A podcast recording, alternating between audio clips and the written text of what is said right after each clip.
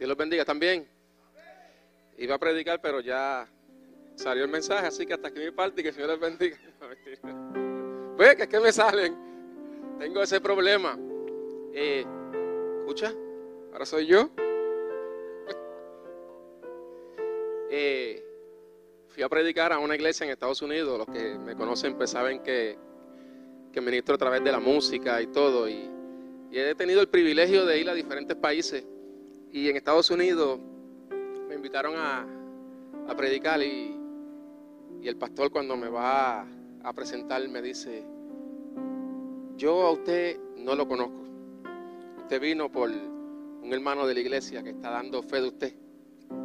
Eh, y me enteré que a usted le gusta estar haciendo chistes y cosas. Así que en la casa del Señor no se hacen chistes. Así que cuando predique, no haga chistes. Y decirle eso a un comediante es como que matarlo. Entonces pues yo cojo el micrófono y digo, hermano, que el Señor les bendiga. El pastor me dijo que no hiciera chistes. Eh, voy a ver cómo le predico, porque no es que yo quiero hacer chistes, es que a mí me llegan y ya. Eh, y todo el mundo se empezó a reír, el pastor miró como que así. Pero Dios siempre se glorifica. Yo digo que si yo trato de ser serio, no soy yo, así que eh, ahí le vamos. A mí me gustan mucho las historias.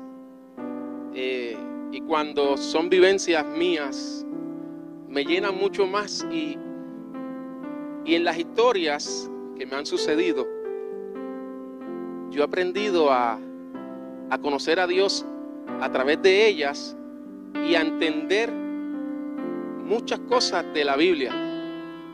Y les voy a contar dos historias.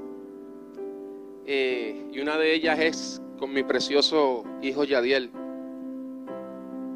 Todos han visto, todos conocen a mi hijo, que es precioso. Precioso por la madre. Si le pareciera al padre, pues. Eh, Yadiel es un muchachito, le gusta trabajar. Y cuando tiene el día libre y eso, me dice, papi, yo me voy a trabajar contigo. Y no solo es que le gusta trabajar, es que también le gusta que papi le paga. Y, y los guarda y no los gasta. Gasta los de nosotros, los del no. Y un día yo me lo llevo a trabajar y voy para una farmacia a hacerle el patio. Y él se monta en el tractor y yo le digo, papi, eh, no te pegues mucho a la orilla, yo cojo el trimmer y tú te encargas del gesto, tú paseas por ahí en el tractor. Yo le estoy diciendo eso porque yo conozco ese patio. Llevo muchos años, muchos años haciendo ese patio y sé que en una de las esquinas del piso sale un tubo de PVC de esos de agua, corre un tramo y vuelve y se esconde. Y yo sé que ahí está el tubo, porque yo lo rompí una vez. Así que simplemente le digo, papi, no te me pegues mucho a la orilla, yo me encargo de las orillas. Sepa, yo voy con el trimercito por ahí. Y era de estos tiempos donde había una seca increíble que no estaba lloviendo. Y cuando estoy llegando a esta área, yo siento el piso como que húmedo. Yo digo, qué, qué raro, porque no ha llovido. Y mientras más me voy acercando hacia acá, más se siento el bache. Y de momento yo veo una pelota piedra como así de grande. Que yo sé que esa piedra no estaba porque ese patio yo siempre lo hago. Y Dios, Dios, ¿quién habrá tirado esa piedra ahí? Así que la cojo la piedra. Cuando la levanto, el chorro de agua casi me saca un ojo. Y yo miro a Yadiel y le digo, papi, ¿qué pasó? Y él me dice, yo te quise ayudar. Y como yo no quería que tú pasaras mucho trabajo, por eso yo me pegué mucho y rompí el tubo. Esa simple historia, a mí, en lo personal, Dios me habló tanto. Porque yo le dije, papi, pero ¿por qué no me dijiste que rompiste el tubo? Y él me dijo, me dio miedo. Yo estoy seguro que cuando yo le pregunté a mi hijo, papi, ¿cuál fue el momento más difícil para ti? ¿Cuando rompiste el tubo o cuando papi lo descubrió? Él se rió y la respuesta se las doy ya mismo. Le voy a contar otra historia. Mi esposa, que está ahí, cuando era pequeñita, se enredó a pelear con la hermana. Sí, la ven así, tierna, que danza y todo. Se enredó a pelear con la hermana. Y la hermana utilizó, ¿cómo diría? Utilizó una estrategia que solamente los violentos las hemos utilizado cuando estamos a punto de perder una batalla. Y es que nos acostamos en la cama con los pies así. Y cuando se pega, uno ¡fua! zumba la pata para defenderse. Así que mi esposa está peleando con su hermana y su hermana utilizó esa llave mortal. Se quedó así, esperando que mi esposa se acercara.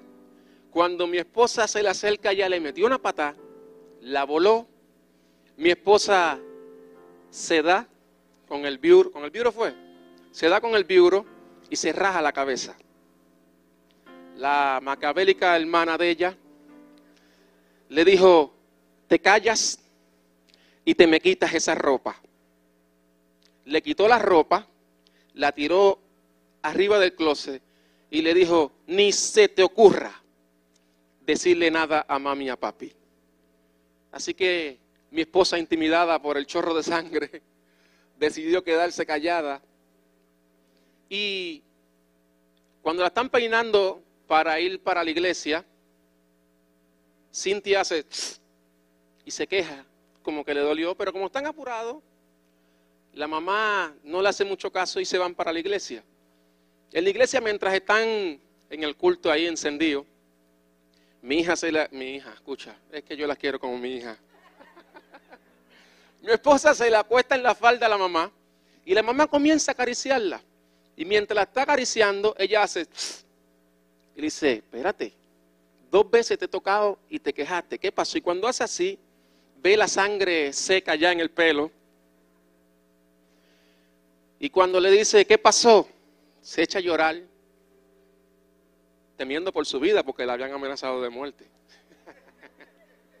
Así que le cuenta lo sucedido y cuando llegan a la casa, el papá la sienta a las dos y comienza a hablarle y le dio un discurso que hasta el día de hoy a mí me da risa porque a mí nunca se me hubiese ocurrido eso. Le decía, esto es sangre, esto no es ketchup.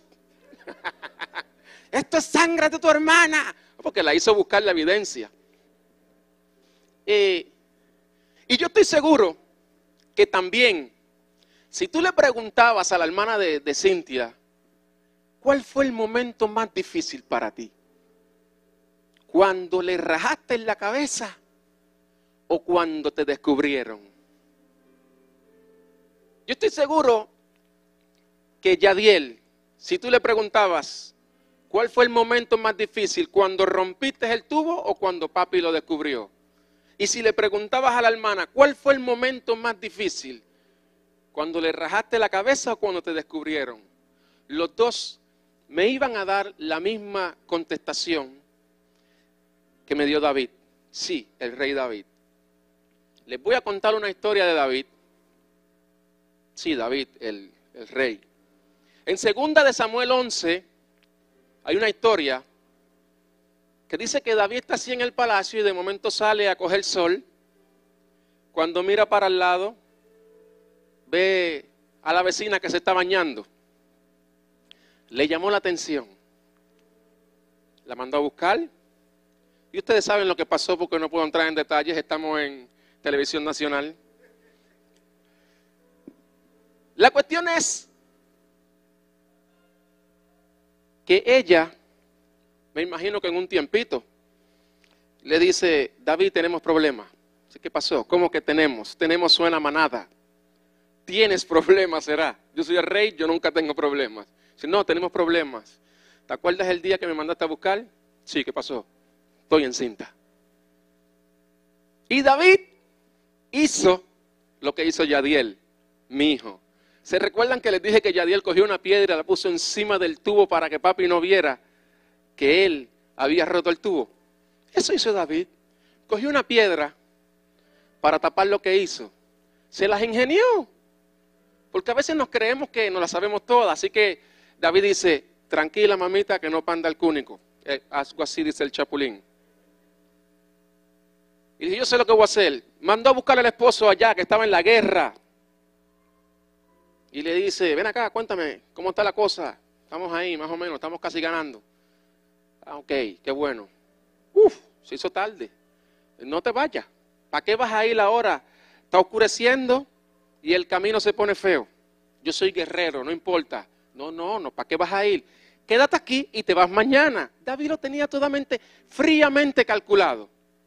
Dijo, este tipo lleva en la queja un par de meses que no va a su esposa, así que llega y eso es luna de miel. Pero el hombre dice, ¿cómo, ¿cómo yo me voy a llegar a mi esposa si mis compañeros están allá peleando? No es justo. Así que no entró a la casa y se quedó afuera. Le dicen, David, ¿qué le pasó al hombre ahí que, se quedó ahí afuera? Mm, ¿Cómo que se quedó afuera el charlatán este? ¿Y ahora qué hago? Sí, porque no le salió el truco. Dice, yo sé. Se ven acá, ven acá. tomando un cafecito aquí. Sígueme hablando. Y en vez de café, le dio alcohol. Y sí, toma otra copita más. David, tengo que ir de camino para la queja. tranquilo, tómese un chimá. Hasta que lo emborrachó y después le dice, oye, tú como que estás muy ebrio, tú no puedes ir, quédate, quédate.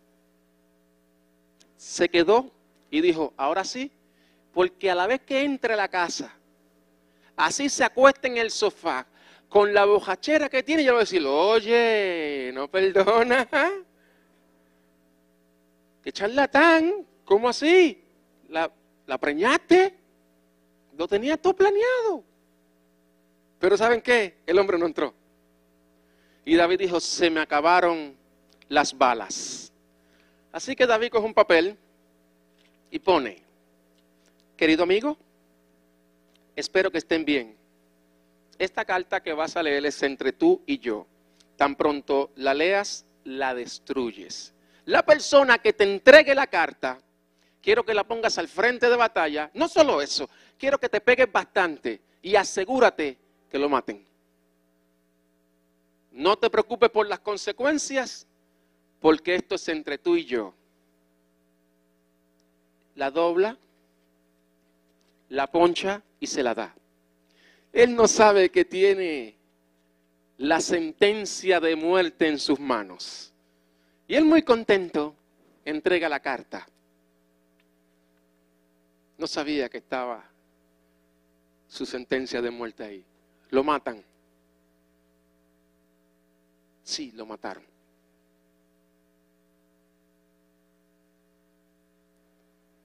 En segunda de Samuel 12 dice que llega un profeta a casa de David, Natán, y le dice, oye, ven acá. ¿Qué tú crees de esta historia? Este hombre rico que tiene de todo, vienen unas amistades, pasar una fiesta, un get together en su casa. Y el charlatán coge al vecinito que es pobre, la única cabrita que tenía, entra a la casa, se la coge, se la mata, le da banqueta a todo el mundo. David se enfurece. Le dio una furia que ese hombre tiene que morir. ¿Quién hizo eso? Y ahí me imagino a Natán que le hace, ¿tú? Fuiste tú. Y yo estoy seguro, y apúntalo para cuando estén en el cielo le hagan la pregunta a David. Para que tú le digas, David, quiero hacerte una pregunta. Para ti, ¿cuál fue el momento más difícil? Cuando te enteraste que ella estaba encinta y metiste las patas. O cuando el profeta descubrió tu pecado. Él se va a reír y te dice, si leías la Biblia, yo puse la contestación. La contestación está en Salmos 32, 3. ¿Sabes qué dice el Salmo 32, 3? Dice, mientras encubrí mi pecado, envejecieron mis huesos. ¿Tú sabes qué me dijo Yadiel, mi hijo? Yo le dije, papi, ¿qué fue lo más duro para ti? Porque después que arreglamos todo, yo me senté a hablar con él y, y fue bonito poder explicarle tantas cosas. Y yo recuerdo que mientras estamos arreglando el tubo, sale la dueña de la farmacia, pero envenenada. Y dice, ¿pero qué pasó? Que aquí no hay agua. Yadiel le patajó los ojos así como quien dice, me chavé. Ahora papi es capaz de decir, fue él. Y me matan. Yo simplemente lo cogí así, lo escondí aquí detrás de mí. Y le dije, tranquila, ya estamos resolviendo. En unos cuantos minutitos ya tienes agua, como puedes ver, ya estoy aquí arreglando esto. No, pero que si esto, que si lo... Ya le dije, este problema se arregló. ¿Saben? Pero yo escondí a mi hijo detrás de mí. Y el problema lo enfrentó papi. Aunque Yadiel fue el que, por desobedecer, rompió el tubo, papi lo cubrió.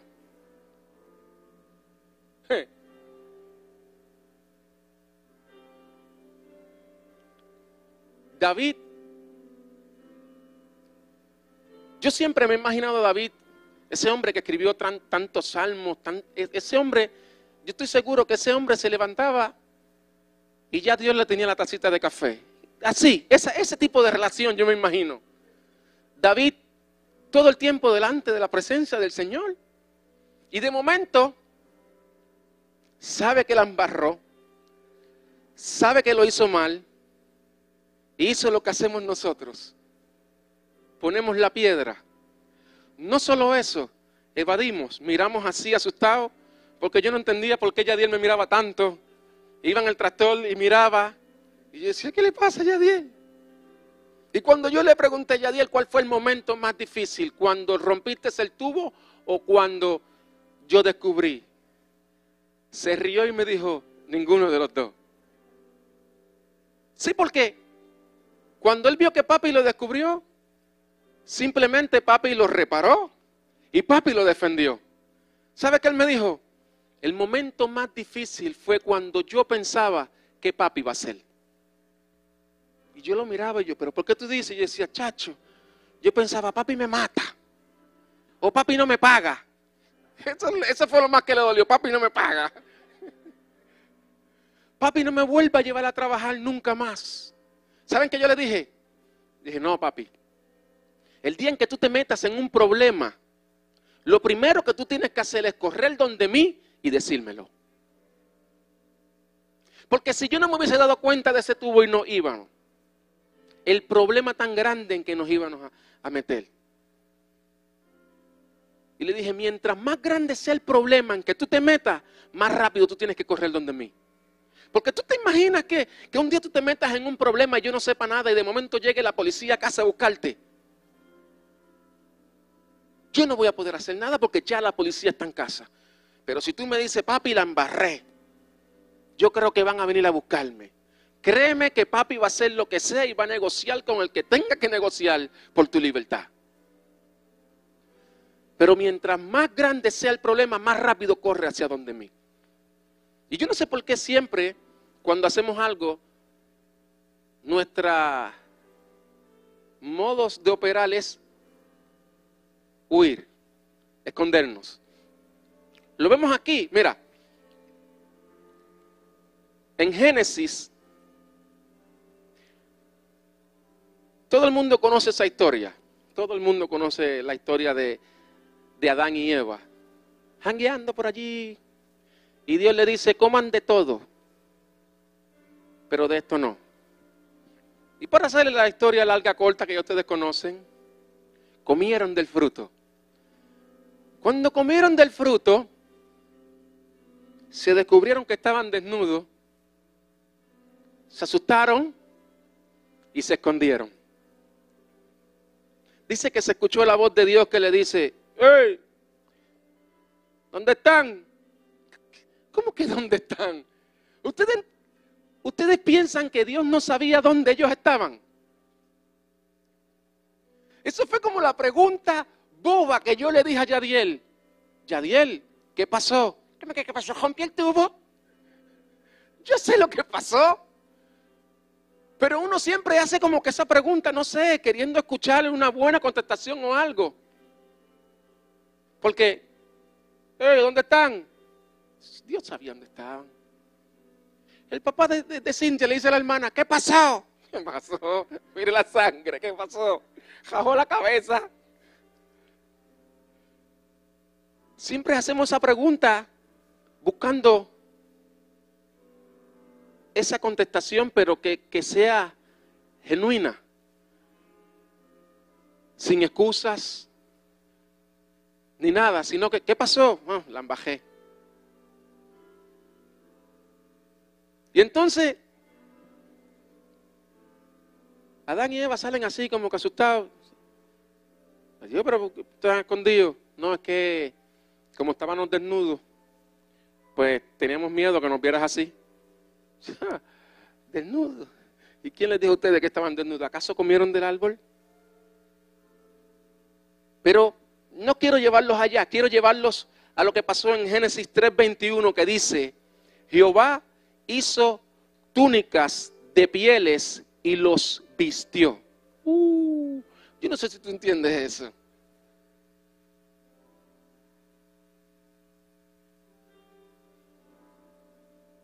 Lo vio desnudo. Y es la primera vez que tú vas, o la única vez que tú vas a descubrir a Dios en la Biblia como costurero. Sí, porque dice que Él les hizo la ropa. Él las cosió. Tuvo que morir alguien. Tuvo que morir un animal para cubrir su pecado y su desnudez.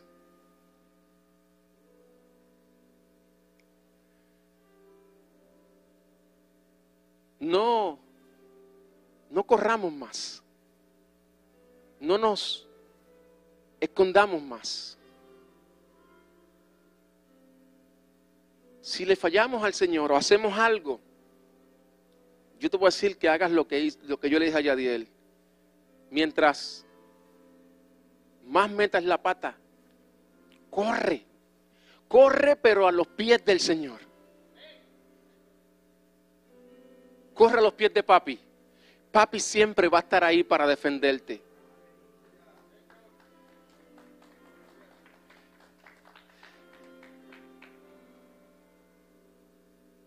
Esa fue la primera vez donde yo descubrí en la Biblia que cuando alguien cometió una falta, tuvo que haber derramamiento de sangre para cubrir esa falta. Luego de eso, murió Jesús en la cruz del Calvario, derramó su sangre para cubrir nuestras faltas. Solo me resta decirte, suelta el peso del pecado sé libre, ya Jesús pagó. Ya Jesús pagó.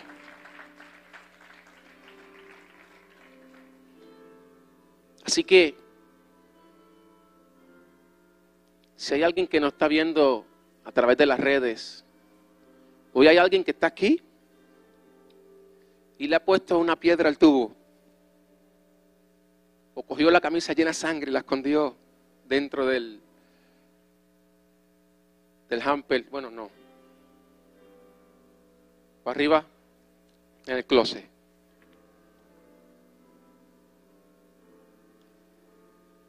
Yo te digo que corras. Porque lo más difícil es pensar, ¿qué va a pasar? ¿Acaso Dios me podrá perdonar de esta? La embarré. ¿Y si descubren lo que pasó? ¿Y si esto? ¿Y si lo otro? ¿Y si lo otro? Tantas cosas que vienen en la mente. Por eso, por eso David dijo, mientras callé, envejecieron mis huesos. Cargar esa culpa te pone viejo. Suéltala. No le des más pensamiento a eso. Corre a los brazos de papá. Corre a los brazos de papá. Yo le voy a pedir que se pongan de pie.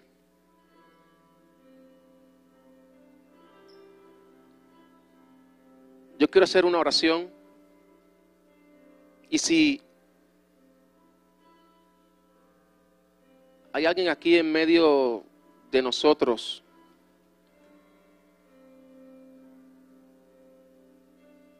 que quiera decirle, Señor, aquí estoy. No, no quiero seguir corriendo. Onyx decía en la segunda canción y se preguntaba, ¿quiénes somos nosotros para que Dios deje de hacer lo que está haciendo y esté al pendiente de nosotros? Hey, somos sus hijos. Somos sus hijos. Yo no entendía muchas cosas hasta que fui papá. Yadiel con tan solo 11 años me ha enseñado tanto. Y yo puedo estar trabajando, yo puedo estar haciendo algo. Y créeme que por Yadiel yo suelto lo que estoy haciendo. Porque es mi hijo. Somos sus hijos. Y como yo le dije a Yadiel, yo le dije, ¿sabes qué? Papi siempre va a estar aquí. Papi siempre va a estar aquí para cuidarte, para protegerte y para defenderte. Dios siempre va a estar ahí contigo. Así que simplemente corre, suelta el peso del pecado, sé libre. Ya Jesús pagó. Señor, vengo delante de tu presencia para darte gracias por tu amor, gracias por tu misericordia, gracias porque tú siempre estás aquí para cuidarnos, para protegernos. Señor, si nos hemos alejado por algo que hemos hecho, te pedimos perdón. No queremos seguir huyendo. Mientras cada día que pasa y nos alejamos, más daño nos hacemos a nosotros. Señor, quiero correr a tus brazos, porque sé que en tus brazos estoy seguro. Gracias por tu amor y gracias por tu misericordia.